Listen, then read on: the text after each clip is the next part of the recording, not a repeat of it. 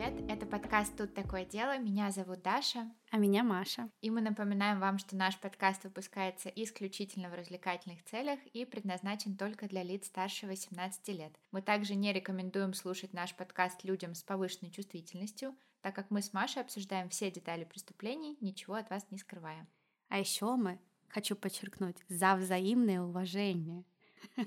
Активное согласие, не насилие и соблюдение законодательства. Мы не поддерживаем распространение насилия, не одобряем преступников и их преступлений, даже если иногда говорим про них в шутливой форме, и надеемся, что и вы тоже. И вот Маша так ласково прочитала наш дисклеймер совсем не зря, потому что у нас совершенно особый выпуск сегодня. Он особенный для нас, и он особенный для вас, потому что сегодня, во вторник, 9 февраля, у нашего подкаста день рождения.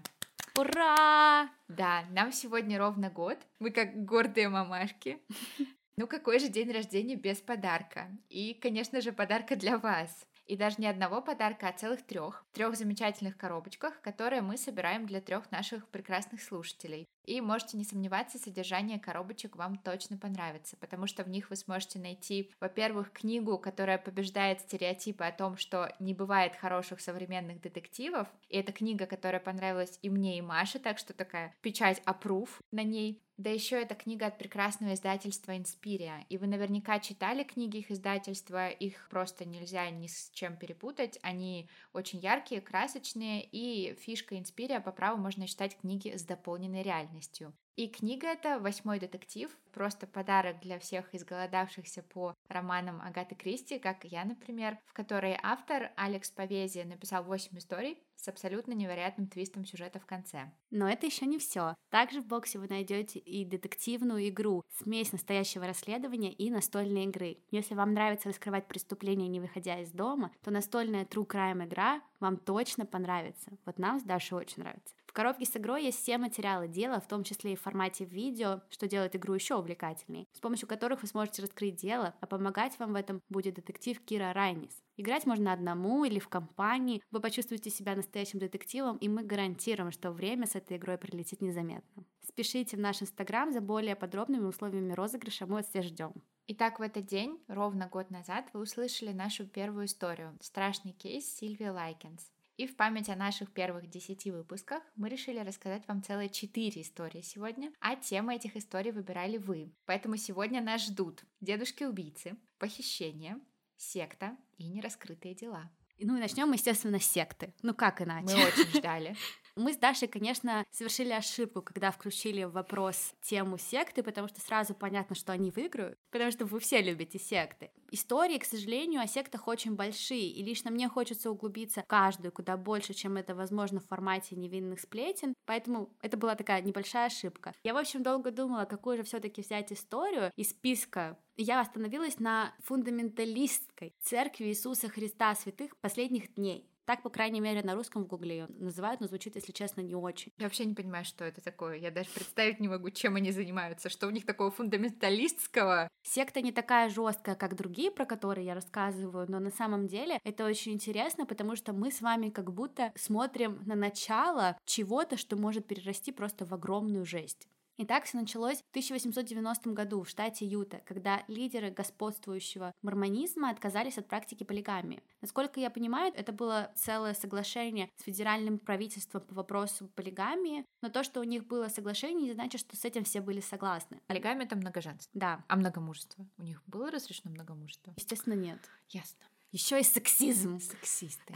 Одна группа приверженцев полигамии отказалась капитулироваться, если это так можно сказать, и продолжала настаивать на своем. Типа, нет, нам нужно больше, чем одна жена. Я, конечно, никого не сужу, у всех свои приоритеты и выборы. И они откололись, назвали себя вот этим длинным названием и продолжили жить, как жили на границе Юты и Аризоны. И они выбрали, если честно, очень удобное расположение для себя, потому что находились они достаточно далеко от основных городов этих штатов, и это им позволяло существовать спокойно. А границы рядом позволяли пересекать границы штатов, если на них организовывали рейды местные власти. То есть они сидят в Юте, происходит рейд, они уходят в Аризону. А в Аризоне уже другая юрисдикция. И эта юрисдикция не позволяла властям пересекать границы. Но удобно. секте это позволяло. Да, очень удобно. А рейды были. Например, в 1953 году губернатор Аризоны Говар Пайл одобрил или даже сам разрешил устроить рейд над этой сектой, если так можно сказать. Вот только этот рейд стал окончанием его карьеры, потому что не только в культе стали возмущаться, но и в целом люди выступили против массового разлучения детей с их семьями, а детей там было много. И когда обычно правоохранительные органы устраивали рейды на эту организацию, они забирали оттуда детей, потому что предполагали, mm-hmm. что это неправильные условия жизни для ребенка. Говард в расстроенных чувствах и полностью раздавленный обществом уходит с поста, и полигамная группа мормонов видит в этом только знак. Мол, нам нельзя сдаваться, а наоборот продолжать как можно больше сопротивляться правительству. В самой группе все тоже не было сладко и радостно, внутри происходили постоянные споры о лидерстве, например. Постоянно происходили какие-то отколы, но они росли. И к 2000 годам группа насчитывала примерно 10 тысяч человек. То есть это уже как бы маленький город. Они так разрастались, были уже сильнее разбросаны, и это были не просто уже границы там Юты и Аризоны. А они все были вот этими вот полигамными людьми, да? Да, mm-hmm. то есть это именно те мормоны, которые остались в группе из-за того, что очень сильно верили в полигамию. Ну, эти фундаменталисты. Но мне вот всегда было интересно, вот полигамия, она же предполагает, что одного мужчины много... Ну, она не только это предполагает, у женщин женщины может быть много мужей, но обычно наоборот. Но просто, когда это в рамках такой ограниченной группы, тогда же получается, что на всех мужчин не хватает женщин. Или у нас женщин рождается больше, чем мужчин. Ну, вот женщин-мормонок навряд ли больше, чем мужчин-мормонов. Им же наверняка можно это делать только с людьми своей вот этой вот веры, да? Ну да, я сомневаюсь, что и мормон, который не верит в полигамию, согласится. Но у них наверняка там с 14 лет можно уже девушку брать. Даже раньше. Ужасно. И вот они были разбросаны, но основная часть этих полигамных людей, как вы крестили, полигамные люди, эти люди. Да, она жила вокруг центра Хилдейл, Колорадо-Сити. Правил там сначала Рулан Джеффс. Он стал главным после того, как распустили систему управления Совета. Установился такой единоличный правитель, и он им стал. И просидел на должности более 15 лет. В 2002 году он умирает, и власть переходит к его сыну, который взял на себя ответственность за передачу Божьего Слова своим последователям. Звали этого сына Уоррен Джеффс, и правителем он был строгим. А почему ты говоришь правителем? Ну кто он? У них ну, монархия. Кого? Мормонов? Полигамных мормонов. Ну хорошо, Это ладно. они сами так выбрали? Это выбрал Бог. Бог? Монархию? Или ну, полигамию? И то, и то. Ладно, он был не монархом, он был правителем. Он был не правителем, он был предварителем. Кого? Кого он предварял? Предводителем. Я запуталась. Либо предводитель, либо глава, либо руководитель. Посланник Божий. В общем-то, да, посланником Божьим Уоррен Джеффс был строгим. Боже, что? Лидер. Это называется лидер. Точно. Уоррен Джеффс был строгим лидером. Он запретил плавание, телевизор, например. Он запретил собак. Отменяем его, отменяем Уоррена Джеффа. Он запретил игрушки, газеты, интернет, дни рождения и Рождество, фестивали, парады, кемпинг и рыбалку. Короче, огромное количество любых форм развлечения какого-либо типа были под запретом. А в чем радость жизни, кроме молитв там? В нем. О, окей, нет вопросов. И в полигамии. А, ну, ну ладно. Просто на самом деле это так интересно, это же по сути были просто те же самые мормоны. Они жили по более жестким правилам, и у них была вот эта вот тема полигамии. И когда, конечно, отделились они, они наверняка просто правила немного начали видоизменять, и к моменту уже прихода к лидерству Уоррена люди уже сидели глубоко, это было уже не первое поколение, естественно, но просто интересно, как они там оставались, и причиной этого всего стало просто многоженство. Я просто до сих пор в шоке от человека, который отменил собака дни рождения Рождество. И кемпинг. И он вмешивался в абсолютно повседневные вещи. В какой-то момент он даже попросил забрать детей из школы и перевести их на домашнее обучение, потому что их должны были учить в соответствии с учениями лидеров, включая именно учение самого Уоррена. А он был учителем. Он сказал тогда, что государственная школа оказывает пагубное влияние. Оказалось, что в тетрадях детей были фотографии Уоррена. И бывшие члены даже рассказывали, что школы учат, что Уоррен Джеффс — это президент США и что человек никогда не сможет приземлиться на Луну, потому что Бог увел с нее Нила Армстронга. Куда увел? Что Наверное, в мир иной. Они не уточняли. За что? Я не знаю, это максимально странно. Может быть, потому что Нил попытался вот вергнуться в пространство Божье. Ну, куда его увели? Куда-то. И вообще Уоррен взял контроль над основой основ этой группы культа, не знаю, как сказать, над практикой духовного брака что как раз-таки у них и являлось центральным элементом полигамии. То есть он решил, ага, не вы сами будете решать, с кем вам там Бог говорит спать, учитывая, что у вас дома уже есть дети и жена, а я буду решать. Я буду решать, когда брать ваших жен и переназначать их другим, если вы вдруг взяли и отклонились от пути праведного, если такое, конечно, происходило. А еще, по словам бывших членов, Джеффс решил, что он также не хочет конкуренцию. От слова совсем. Поэтому он отлучил от церкви многих молодых парней. Так просто раз и все. А если это как бы третье поколение, второе, то есть это дети, которых нет другой жизни. Я понимаю, когда из культа уходят сами. А когда тебя получают от него вот так, и ты просто все теряешь, это довольно-таки, если честно, ужасно. Ну, это травма, да. И твоя семья остается там и наверняка с тобой не общается. Да. И ты один в мире, который ты вообще не знаешь, потому что ты жил в культе. Женщины по правилам закрывают все тело от шеи до лодыжек, потому что их тела считаются священными храмами, которые нельзя выставлять на показ, но при этом мужья можно спать со многими женами. Они не стригут волосы, потому что, согласно их учению, эти волосы понадобятся им на небесах для омовения ног людям в качестве помазания. Верят в то, что у Джеффса также было 70 жен, 70 плюс. Именно... Подожди, мой мозг еще обрабатывает информацию про то, что там женщины должны нога... волосами мыть чьи-то ноги. Нет, есть... считается, что когда они умрут на небесах, они... Поняла, то есть они думали, что они на небесах будут своими волосами мыть чьи-то ноги. Да, чтобы покаяться. Угу. А мужчины тогда что будут делать? Ничего. А, ну как я могла подумать, что они что-то тоже должны делать? Представлять ноги. Так, и у него было 70 жен. 70, 70 жен.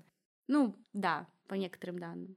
И во время правления, лидерства Джеффса, не знаю, правильно ли звать это правлением, секта стала заниматься еще какими-то там странными максимально махинациями. Во-первых, многие стали переписывать на него свое имущество, стандарт. Во-вторых, он стал говорить, чтобы официально незамужние женщины, но состоящие в духовном браке, рожающие детей, подавали заявки на получение федеральных пособий в качестве матерей-одиночек. И с одной стороны, да, окей, они матери-одиночки. Но с другой стороны, у них как бы есть кормилец, просто это неофициальный и незаконный брак. Да, неофициально оформленный, но в любом случае отношения полигамные незаконные. Если вы думали, что именно полигамия делает эту секту плохой, и такой сексизм жесткий делает эту секту плохой, то и нет, и да, и все равно в целом каждый решает сам, и мне, в принципе, все равно. Но в секте также был жесткий расизм, ужасная гомофобия. Например, в 1978 году они рассматривали акт Мормонской церкви, который разрешал мужчинам, независимо от расы, иметь священство в Мормонской церкви. И тогда просто вообще все были злые, и многие писали, что черная раса это люди, через которых дьявол приносит зло на землю. А какой это год, век? Что это? Когда это все вообще происходит? В двухтысячных. В смысле, в 21 веке это все происходит? Это сейчас в смысле, происходит? Прям до сих пор. Они еще есть.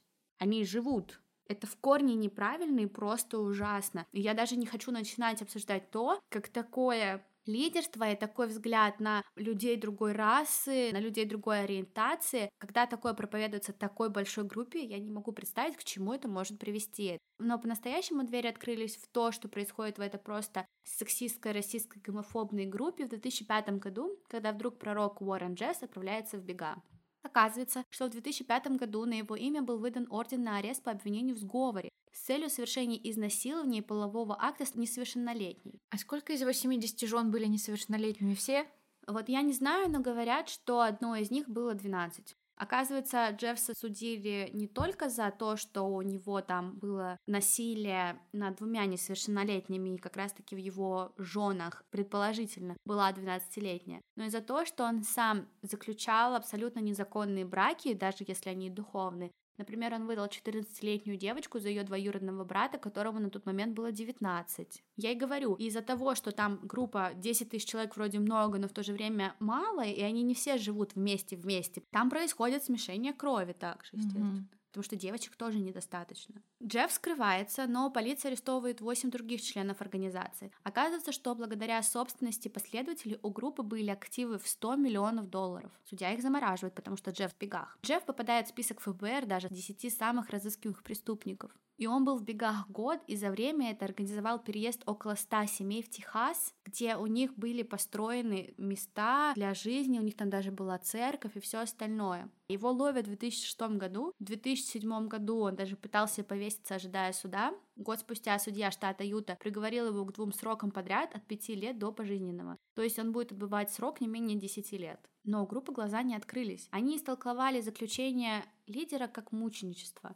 Я предполагаю, что он продолжает вести с ними контакт. Потому что они покупали, например, в 2008 году имущество на 2 миллиона долларов. И 100% процесс такой большой покупки должен был одобрить лидер. Бывший член группы Джо Бродбента рассказывал, что они, независимо от того, что делают, должны молиться каждый час в течение дня для того, чтобы Уоррен смог сбежать из тюрьмы или хотя бы, чтобы его выпустили. Ну, это как в этой секте Дэра Сача Сауда. Они же тоже молятся, чтобы Рахим смог сбежать, его Да. пустили, чтобы там все наладилось у них снова. Да, и у них вообще Мгм. глаза не открываются. Джефф говорил, что единственная причина, почему он еще не вышел, так это потому, что они не слишком сильно верят. Люди постятся, не едят несколько дней подряд, молятся на его освобождение. Но некоторые пишут о том, что он оставил свой пост. Но даже без активных действий у Уоррена у них не было все спокойно.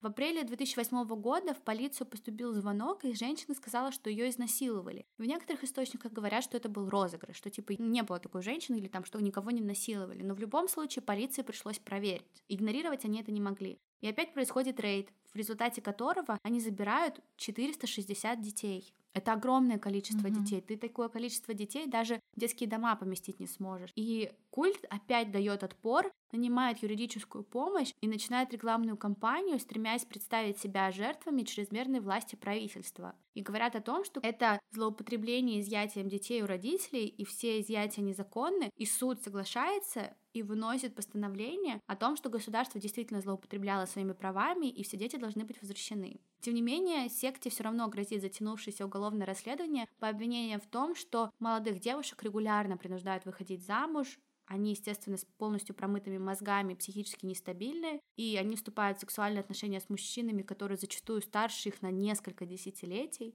И вот вам еще такая маленькая тема на засыпку, просто чтобы вы понимали, что рано или поздно это может разрастись какой-то пипец. Говорят, что у культа есть бункер. У них рядом с местом в Техасе, где они поселились, есть очень глубокая сеть туннелей и пещер на 100 ярдов в землю. А Они уйдут туда жить. Да. Его выпустят, и они уйдут туда жить и будут подземными людьми. И создадут целую новую расу подземных людей. И когда случится ядерная авария или... То только они выживут и заселят потом землю. В любом случае говорят, что в случае какой-то угрозы они уйдут туда. Да, вроде не суперактивный культ, но тенденции плохие. И мне кажется, такая стандартная история небольшая для невинных сплетен, о которой можно подумать дальше и немного Будем испугаться. следить за этой историей, да. Да. Это интересно. Такой классический культ, вот такой прям. Да, но я, конечно, надеюсь, что никакой жести не произойдет, и мы просто остановимся на полигамии. И я надеюсь, у всех там осудят за насилие, расизм и все остальное. Давайте остановимся на этом. Я надеюсь, ничего хуже не будет. Ну да. А я сегодня решила не просто рассказать вам одно дело про похищение и одно нераскрытое преступление. Мне захотелось вас заинтриговать и запутать окончательно. Поэтому сегодня у нас и нераскрытое похищение, и нераскрытое убийство. Одни сплошные тайны. Но начнем мы с загадки номера 1046. 2 января 1935 года некий мужчина появился в лобби отеля «Президент» в Канзас-Сити. Представился Роландом Т. Оуэном и попросил заселить его в номер, желательно этажом повыше и окна которого обязательно выходят во двор отеля, а не на улицу. Мгм. Работники гостиницы описали его как хорошо одетого молодого человека, лет 20. У него вообще не было багажа с собой, и вообще каких-либо вещей у него не было. На виске у него был шрам, а ухо явно было травмировано, как обычно бывает у боксеров или профессиональных борцов. Он заплатил за одну ночь, и коридорный проводил мужчину на 10 этаж в номер 1046. По дороге в номер мужчина сообщил коридорному Рэндольфу Пробсту, что предыдущую ночь он провел в соседнем отеле, но цена за ночь в 5 долларов, на современные деньги это где-то 100 долларов, для него слишком высока. Коридорный открыл ему номер 1046, который по просьбе гостя находился внутри дворика отеля, то есть окнами он выходил во двор, а не на улицу. И мужчина достал из кармана пальто расческу, щетку и зубную пасту. Это все вещи, которые у него были.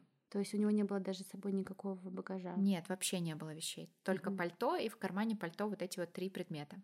Вскоре после этого Мэри Соптик, одна из горничных отеля, вернулась после выходного дня, вошла в номер 1046 и была очень удивлена, потому что до этого там жила какая-то женщина, но увидев этого мужчину, она поздоровалась и сразу же заметила, что шторы в комнате были полностью задернуты, свет выключен и горит только один прикроватный светильник. И позже она сказала полиции, что он явно чего-то или кого-то боялся. Мужчина вскоре ушел и попросил горничную оставить комнату незапертой, так как он ожидает друзей. В 16.00 горничная вернулась в комнату принести полотенце и увидела, что мужчина лежит на кровати полностью одетый. А на тумбочке она увидела записку, в которой было написано «Я вернусь через 15 минут, подожди, Дон».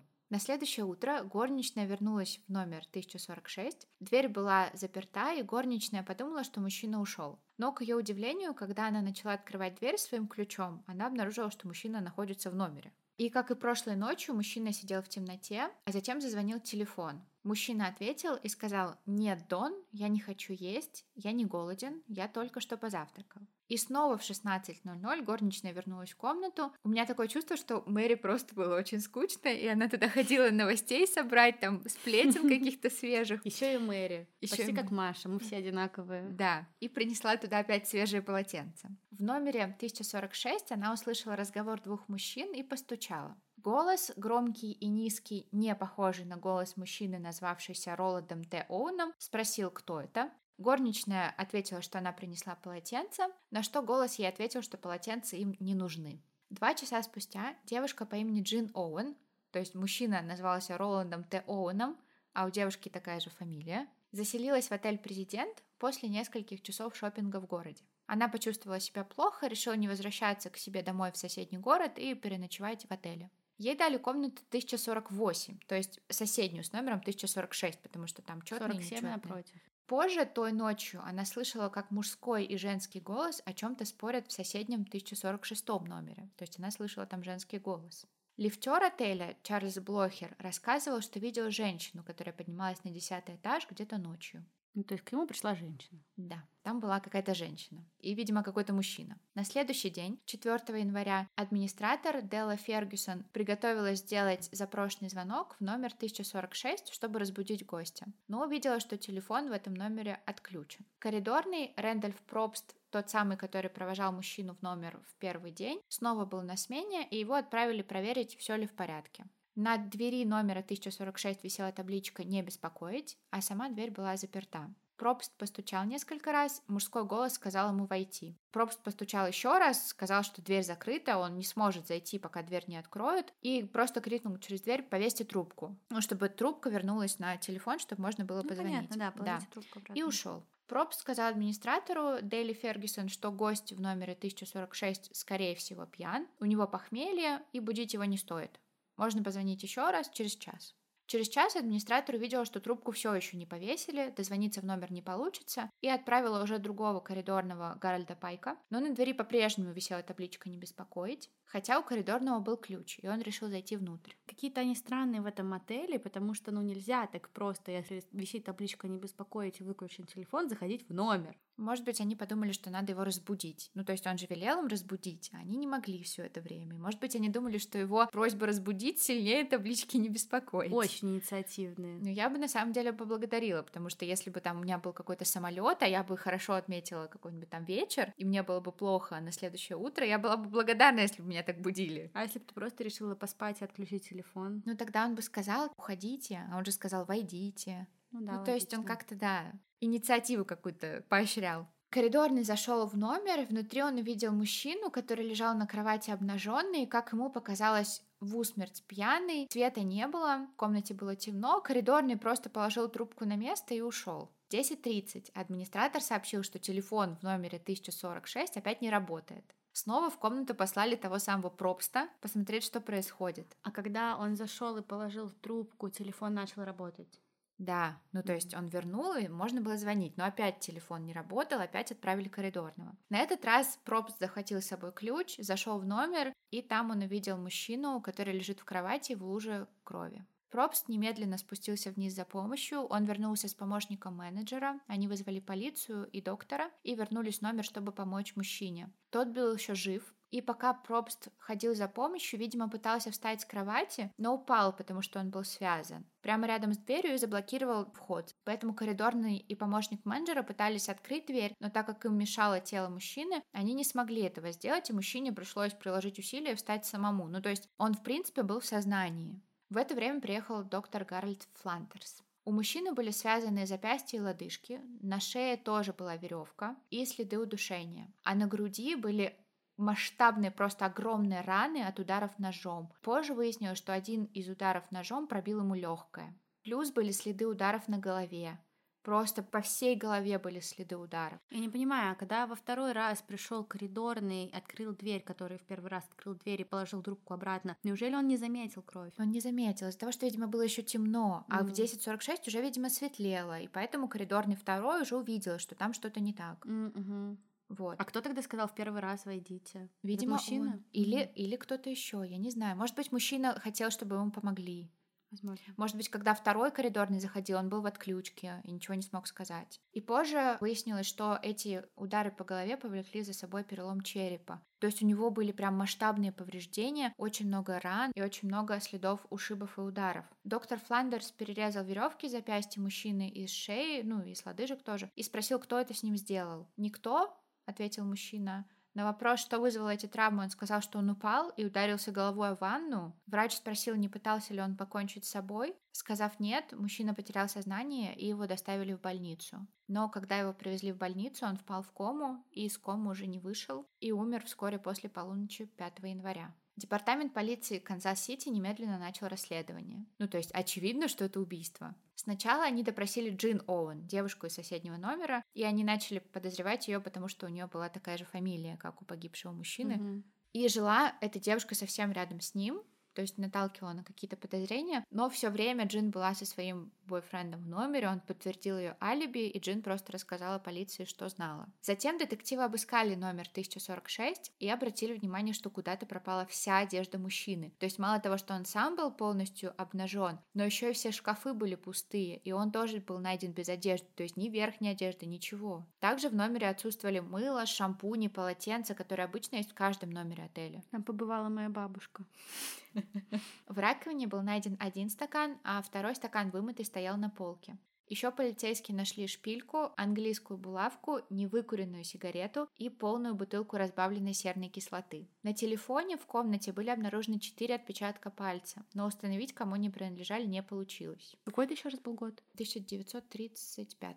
Плюс у полиции было ощущение, что Роланд Т. Оуэн — это не настоящее имя погибшего мужчины, и полиция публикует историю о случившемся и фотографию мужчины в газете. Тут же стала поступать куча информации. Ночью в отель президент позвонила женщина и попросила описать, как выглядит Роланд Т. Оуэн. Полиция сразу вспомнила рассказ Пробста о том, что мужчина останавливался в соседнем отеле, но никакой Роланд Т. Оуэн в том отеле не регистрировался. Но сотрудники вспомнили, что человек, похожий на описанного полицией, регистрировался под именем Юджин К. Скотт. Но все зацепки, которые у полиции были на этот момент, вели в никуда. Они до сих пор не знали ни имени мужчины, ни мотива, ни подозреваемых, ничего. У полиции не было ничего. 3 марта состоялись похороны, о чем похоронное бюро объявило в газете. И тут похоронное бюро позвонил некий мужчина, который попросил отложить похороны, потому что он хочет отправить деньги и просит похоронить мужчину на кладбище мемориального парка в Канзас-Сити. Когда у него спросили, кто он, собственно говоря, вообще такой, и почему он заботится о погибшем, может быть, у него есть какая-то информация о том, что с ним случилось или кто его убил, мужчина сказал, что у погибшего был роман с одной женщиной, а помолвлен он был с другой. И по делам ему, потому что мошенники получают то, что заслуживают, сказал звонивший и повесил трубку. Но при этом хотел оплатить его похороны. Да. И 23 марта похоронное бюро получило конверт с 25 долларами, это где-то 500 долларов, завернутые в газету. Этого было достаточно, чтобы покрыть расходы. А еще на похороны было отправлено 13 цветов, 13 роз с подписью «Люблю навеки, Луиза». У меня такое чувство, что его реально убила какая-нибудь дама, Другие знали, что это была она, но из-за того, что он типа виновный, он же изменял, Они сказали, ну ладно, прикроем всю эту тему и промолчали просто все. Хорошая версия, да, согласна. И после похорон изображения погибшего продолжали распространяться полицией по всей стране в надежде установить его личность, потому что полиция до сих пор не знала, кто это вообще такой. И только в 1936 году... Это спустя, получается, сколько? Год. Спустя год, да. Ну, на самом деле много. Год не знать, кто это вообще такой. И только в 1936 году некая женщина, увидев в газете фото погибшего мужчины, показала его своей подруге Руби Оглтри из Бирмингема, штат Алабама. Мужчина был очень похож на сына Руби, Артемуса Оглтри, которого семья не видела с тех пор, как он уехал путешествовать автостопом в Калифорнию в 1934 году и только переписывался со своей матерью. Руби связалась с полицией и максимально точно описала своего сына, включая такие мелкие детали, как шрам на голове, рассказала историю, почему у него травма уха, ну то есть просто мелкие детали дала, и полиция поняла, что это, это мать. Она знает то, чего не описывалось в газетах, про что никто не знает. И Руби рассказала, что путешествие, в которое отправился ее сын, ее очень тревожило. Оказалось, что в 1935 году, то есть уже после того, как Артемус был убит, она получала от него письма. М, Они были напечатаны на машинке, и это ее сразу же насторожило, потому что у Артемуса не было машинки, и он не умел печатать. А стиль письма не соответствовал предыдущему. В мае 1935 года в другом письме, тоже якобы от Артемуса, говорилось, что он собирается в Европу. И опять же стиль и почерк отличался от других писем. В августе того же года Руби позвонили из Мемфиса, штат Теннесси. И звонивший мужчина сказал ей, что Артемус спас ему жизнь в драке, а сам он не может звонить, потому что он сейчас живет в Каире, где женился на богатой женщине.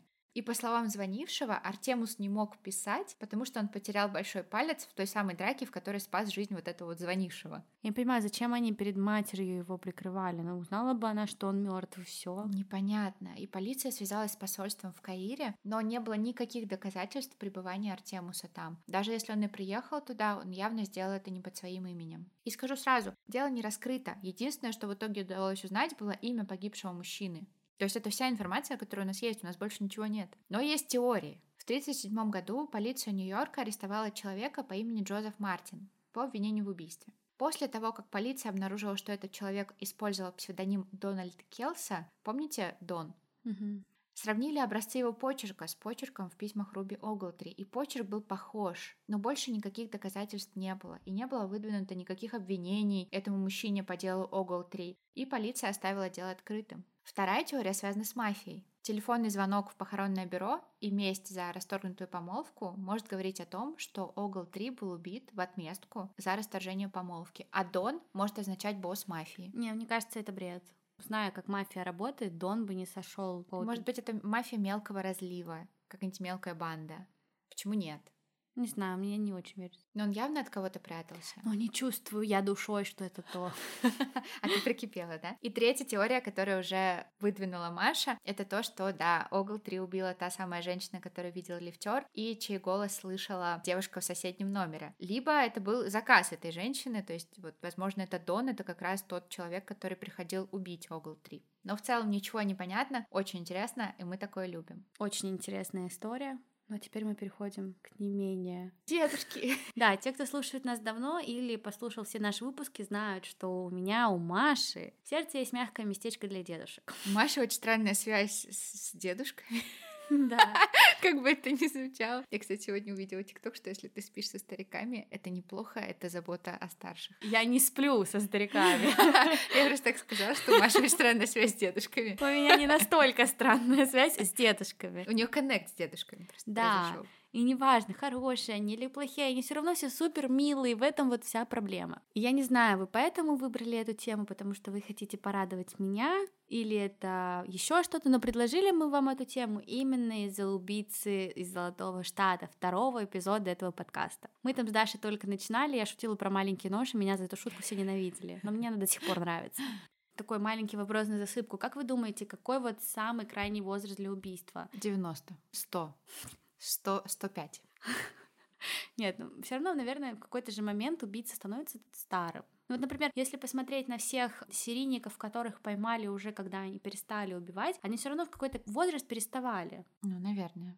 Когда-то они становились старыми. Ты нас к чему-то подводишь, мы готовы. Да, к тому, что на самом деле нет крайнего возраста. Сегодняшняя история это доказала. Сегодняшняя история будет про Альберта Флика. И начнется она в 1979 году. Он тогда жил в Уэтсбруке, штат Мэн, и работал в магазине пончиков. И, видимо, он не был хорошим и приятным человеком. И особенно он не нравился своей жене, Сандре Флик так не нравился, что она вручила ему документы о разводе, а потом через полицию начала его выселять. А ему, он уже был дедушкой к тому моменту? Нет. Флик был с этим очень не согласен.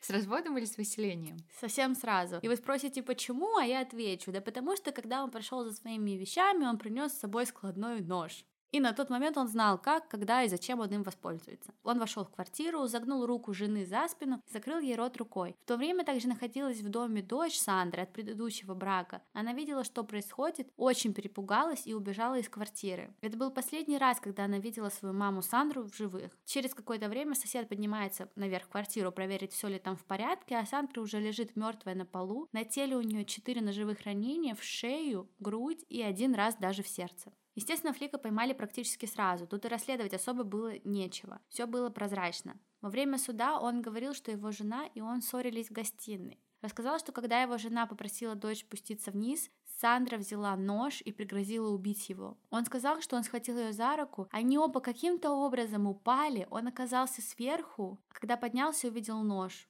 в ней. Каким-то чудом поранил ее несколько раз. Упал так, видимо. Наверное, это она просто упала на нож. Глупая женщина. Несколько раз. Да. Да. Она хотела его подставить просто, и все. Его признали виновным и посадили от 21 до 30 лет. И если вы думаете, что когда он вышел из тюрьмы, он успокоился, то нет, вы ошибаетесь. На момент, когда его посадили, ему было 36 лет. В 2007 году его судили, он вышел, и в 2007 году его снова судят за то, что он ударил свою девушку вилкой. В 2010-м поступает звонок от другой дамы сердца Флика, и она говорит, что он напал на нее и угрожал ей. Когда наряд прибыл на место, они встретили Флика на стуле с веревкой в руках. Его опять судили, и прокурор Кэтрин Тирни попросила судью приговорить Флика к восьми годам заключения, потому что он опасен для общества и для женщин. А почему для рецидива не предусмотрено пожизненное лишение свободы? Есть же какое-то правило, что преступления рассматриваются отдельно друг от друга. Ну, наверное, но все-таки это свидетельствует о том, что он очень сильно опасен для общества, и по-хорошему его бы надо изолировать уже до конца его дней. Ну, про это и говорила прокурор. Ага. Это был первый суд после того, как он вышел из тюрьмы после угу. убийства своей жены, и прокурор говорила, что несмотря на его возраст и факт того, что он уже был судим, он ничему не учится и останавливаться не собирается. Но все было нормально, его отпустили. В 2014 году ему опять предъявили обвинение, но это обвинение было снято в рамках сделки. Флика посадили на срок до 4 лет. Судья тогда сказал, мистер Флик состарится, и его поведение изменится, он не сможет больше так поступать. Мол, буквально посыл был в том, он будет старым, убивать он никого не будет. Но, как оказалось, у Флика были другие планы на жизнь. И он решил, что убивать можно в любом возрасте. А время за решеткой ни разу не было сдерживающим для него фактором. То есть он такой, старики могут все, я вам сейчас докажу. Да, его, может быть, это задело. Да, он такой, ты так, думаешь? в моем бакет-листе будет убивать до конца моих дней. Ну так он и сделал. Насколько я поняла, после четырех лет в тюрьме Флик выходит и начинает угрожать жертве, за что опять получает небольшой срок. Сидит его, выходит и решает начать жизнь заново, переехав в Оберн. По сути, в то время его должны были отслеживать, и как минимум о нем должны были знать правоохранительные органы. Мелкий город, серьезный преступник, недавно вышел из тюрьмы, но за ним не следят. И в моей голове это нелогично. Мне кажется, что если преступник приезжает в город, ну, понятное дело, всех не отследишь, но все-таки Флик это какое-то крупное такое лицо. С другой стороны, свободное передвижение в рамках государства и такое не отследить, не знаю. Флик приезжает к своему племяннику, который там недалеко живет, и сидит там.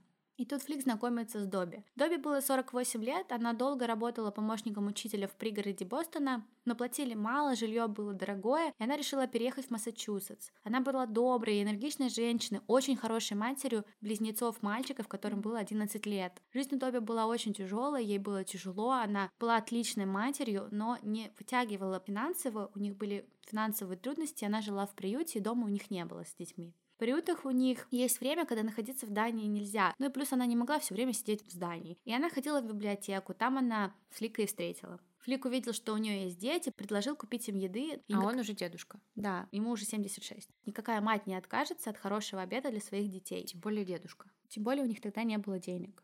Да. Но Флика на Добби просто перекосила. Он стал везде ходить за Добби и следить за ней. Буквально как последний крип, он ходил и смотрел на нее между полочками в библиотеке. Или вдруг оказывался на автобусной остановке, пока она там ждала автобус. Как потом говорили друзья Добби, она просила его оставить ее в покое, отвергала его просьбы о романтических отношениях, но он не отставал от нее. Для Добби, мне кажется, это была очередная просто подстава в жизни, абсолютно мерзкая и неприятная, потому что кому хочется, чтобы за тобой взялся какой-то мерзкий старик, который вообще непонятно, что хочет, и скрыться тебе некуда. Она и ее друзья считали, что мистер Флик слишком стар, чтобы представлять реальную физическую угрозу, но все равно это было мерзко. Угу. Но тут радость. Ей и ее сыновьям удалось наконец-то получить квартиру за пределами города. В воскресенье утром работники соцслужб должны были помочь ей и ее сыновьям с переездом. Ночь перед этим она вернулась в приют обеспокоенной и даже сказала своей подруге о том, что Флик ее напрягает. Было видно, как ее это сильно напрягает, они с подругой стали шутить, пытаться разрядить обстановку, ну как бы мы все так делаем, мы пытаемся как-то отойти от того, что ситуация неприятная было принято решение, что Добби напишет Флику сообщение о том, чтобы он держался от нее подальше, потому что он надоел ей. Утром у Добби было хорошее настроение, явно другие заботы, она собиралась, новый дом, новая жизнь. И зря она отпустила ситуацию с Фликом. Она отнесла вещи в стирку и вышла из здания, потому что у нее было время. Видеокамеры наблюдения показали, как она зашла в ближайший магазинчик, а потом сразу же показали Флика, который расхаживал взад-вперед в течение нескольких минут. На видео мы также видим мальчиков в добе, которые бегали недалеко и все потом увидели. И что мы видим дальше? Нападение. Несколько мужчин отталкивают Флика от Добби и прижимают его к тротуару. То есть Флик напал на Добби, когда та выходила из магазина на глазах у ее сыновей. Прям у мальчиков на глазах, ужасно. Да, он просто взял и зарезал ее до того, как она успела хоть что-то сделать. И все. И она умерла, она не успела уехать в свой дом, все это произошло на глазах ее детей, и все. И как бы Флика, естественно, находится сразу. Mm-hmm. Через три дня состоится первое слушание, как я понимаю, по вопросу задержания, дальнейшего производства. Я не смогла понять, почему он уже был в оранжевом костюме, угу. почему он был в оранжевом костюме заключенного, но вдобавок, что очень странно, он был в наушниках. Адвокат его сказал, что они будут настаивать на невменяемости. Он сказал, что тут нужно разбираться в том, почему это произошло, и стал полностью сдвигать фокус на Флика. Стал говорить, что это могло быть слабоумие, инсульт или травма головы, и, мол, вообще может быть тысяча объяснений тому, почему его подзащитный это сделал. На вопросы, мол, ну вы же понимаете, что это не какое-то событие, произошедшее сейчас, что вся его жизнь — это череда повторяющихся психических заболеваний, как вы называете, череда насилия в отношении женщин. Адвокат отвечал, что, видимо, он болеет всю жизнь. Наверняка насилие с его стороны является симптомом какого-то заболевания. Друзья Добби также стали рассказывать, что она несколько раз рассказывала полиции о проблемах с Фликом, но начальник полицейского управления сказал, что вообще взаимодействия с Добби у него не было никогда, что она к ним не приходила, хотя очень бы хотел, чтобы она пришла. Стало также известно и про то, как за два дня до смерти Добби Флик пошел в Walmart и купил два ножа, для очистки овощей за 2,24 доллара. В общем, нечего и говорить, никакое mm-hmm. это не психическое заболевание, он готовился. Mm-hmm. И всем было это понятно. Его признали виновным, и суд присяжных обсуждал вопрос виновности всего 40 минут. Флик проведет всю оставшуюся жизнь в тюрьме, а на момент заключения ему было уже 77 лет. Но все эти преступления, кроме первого, можно было бы предотвратить, если бы стало понятно, что он будет продолжать так делать. Да, и это дело как раз-таки подняло важный вопрос отсутствия эффективных способов предотвращения повторного совершения преступления в сторону женщин. Были, конечно, попытки, я так поняла, что компания High Point смогла снизить уровень бытовых убийств, убийств домашних, бытовых на уровне мужа и жены. Они стали использовать разработанную в Бостоне программу целенаправленного сдерживания, и эта программа была разработана в ответ на групповое расследование. В соответствии с ней за любое новое преступление Преступникам выносили Преступникам выносили все более и более жесткие наказания. Угу. То есть отслеживали они системность, а не то, какой характер было преступление. Ты мог совершить даже меньше, чем предыдущее, но из-за системности получить больше. Угу. Хорошая тема, да. Угу. Это показало на то, как ограничена и ничтожна система оценки рисков в делах о насилии в отношении женщин. Mm-hmm. И дело Флика послужило таким толчком к усилению по повышению эффективности mm-hmm. системы оценки рисков в делах о домашнем и не только насилии. Группа высокого риска домашнего насилия, созданная в Массачусетсе, отслеживает ситуации, которые с наибольшей вероятностью могут закончиться убийством. Например, если жертва уходит от своего обидчика, если ее избивают сильно. А криминолог Джеймс Аллен Фок утверждает, что Насилие в семье связано с некоторыми серьезными поведенческими проблемами, а не с ситуационными проблемами. Ну, естественно, поведенческие проблемы это проблемы того, кто нападает, а mm-hmm. не того, кто становится жертвой, да. да. Mm-hmm. Но, как мы можем с вами догадаться, проблема серьезная. Решение для нее, с одной стороны, очевидное, с другой стороны, его нет. Но дедушки вот такие вот бывают. И, наконец, закончим наш выпуск моей второй истории, где тоже ничего не понятно и все очень грустно. И она произошла годом ранее, 19 сентября 1934 года в Нэшвилле. Шестилетняя Дороти Энн вышла из детского сада и, как обычно, пошла по дороге домой. Это был ее привычный путь, она всегда шла три квартала, родители ее спокойно отпускали, она уже привыкла и всегда ходила одна. Она была одета в бело-голубое клетчатое платье, и у нее была такая розовая сумочка для ланча. И это был последний раз, когда девочку видели живой. Ее похитили по дороге домой из школы.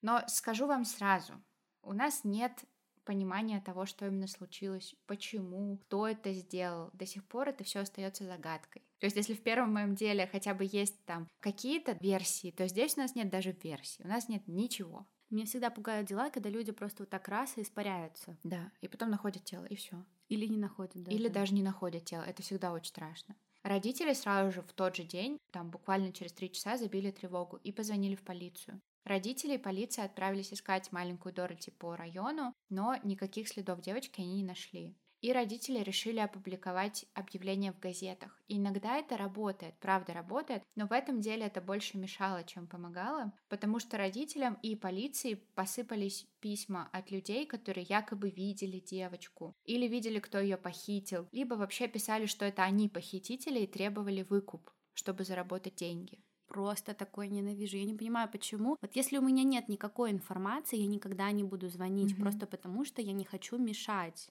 Конечно. А у других это наоборот как призыв к действию. Да, как способ заработать для кого-то. И так как у полиции не было улик, а большинство информации с писем никуда не привело, либо вообще было мошенничеством, то спустя два месяца ситуация не продвинулась ни на шаг. Кстати, одно из писем было настолько тревожным, что в него сложно было не поверить. Оно содержало требование выкупа в 5000 долларов, а это очень много денег. А в случае неповиновения девочки выжгут глаза кислотой. Шестилетней девочке, простите. Но, к сожалению, Дороти не нашли живой. 13 ноября 1934 года были обнаружены останки, идентифицированные как Дороти Н. Двое сотрудников больницы копали клумбы на территории больницы округа Дэвидсон и обнаружили ужасную находку. Примерно в 20 футах от нее были обнаружены одежда, книги и ее ланчбокс розовый. Это, получается, два месяца прошло? Два месяца прошло. Медицинский эксперт установил, что Дороти была убита. Орудием убийства, скорее всего, был молот, и ее убили несколькими очень сильными ударами по голове. Он также нашел у нее во рту тряпку, которая, скорее всего, была использована как импровизированный кляп, чтобы заглушить ее крики. Признаков изнасилования не было, и лицо девочки было обожжено кислотой. То есть они упустили, получается, то самое письмо. письмо из-за того, насколько много было других писем. На самом деле это не значит, что они виноваты, потому что очень часто в делах о краже детей дети на момент требования выкупа уже, уже мертвы. мертвы. Да, это правда. И в этом деле не было улик, не было подозреваемых и тем более не было обвиняемых. И никто не знает, кто сделал такое с маленькой девочкой и зачем. И это очень страшно. Вот такие вот у нас сегодня получились истории. Надеемся, что вам понравилось и хотим вам сказать пару слов. Хотим вам сказать пару слов. Пару слов, пару ласковых, да. Да, прошел уже год и это был просто прекрасный, одновременно безумно тяжелый год для нас с Дашей. И мы были безумно рады, мотивированы, вдохновлены вами, за что мы вам очень благодарны. При этом безумно измотаны. И мы выгорели просто по всем фронтам. Когда увидела, что Маша написала такое заключение к сегодняшнему выпуску, я у нее спросила, Маша, почему ты правда хочешь это сказать, но она очень хочет. Но это правда. Мы выпустили 51 выпуск, и я не считала, но, наверное, 80%, а то и больше этих историй были полностью эксклюзивными. Эксклюзивными для российского True Crime рынка, если это можно так сказать. Мы сделали 4 платных выпуска и еще очень много всего, не говоря уже о тематических месяцах. Но самое главное, что мы смогли, это познакомиться с огромным количеством новых и безумно интересных людей, с вами, наши слушатели, получить от вас много отзывов и предложений и сблизиться с вами в какой-то одной нише. Мы бы с Дашей сказали, что у нас получилось создать маленькое комьюнити, которое мы очень сильно любим. Мы растем, мы развиваемся, и каждый выпуск для нас это еще один шаг вперед. Мы многому научились, и, как нам кажется, и мы надеемся, вы с нами согласитесь, мы сильно прокачались, много узнали и много приобрели, и вроде как смогли найти свою нишу в мире True Crime. Дальше больше, лучше, серьезней. Приходите к нам в Инстаграм, участвуйте в нашем конкурсе. Вы даже не представляете, как ваше участие в нем поможет нам. Не то, что у вас будет шанс получить еще и подарок. И мы также хотим сказать отдельное спасибо тем, кто поддерживает нас на наших платных платформах. Мы с Дашей из-за моего ковида не смогли выпустить выпуск в январе, но мы уже записали для вас следующий. В феврале вы получите целых два. Да, работаем Отчитаемся. Над этим. Да, да. мы очень благодарны вам. Именно благодаря вам у нас есть возможность развиваться дальше и развивать этот подкаст и вкладываться в него серьезнее и делать из него что-то более серьезное. Да, мы вас очень любим. Спасибо вам и увидимся в следующем выпуске. Всем пока.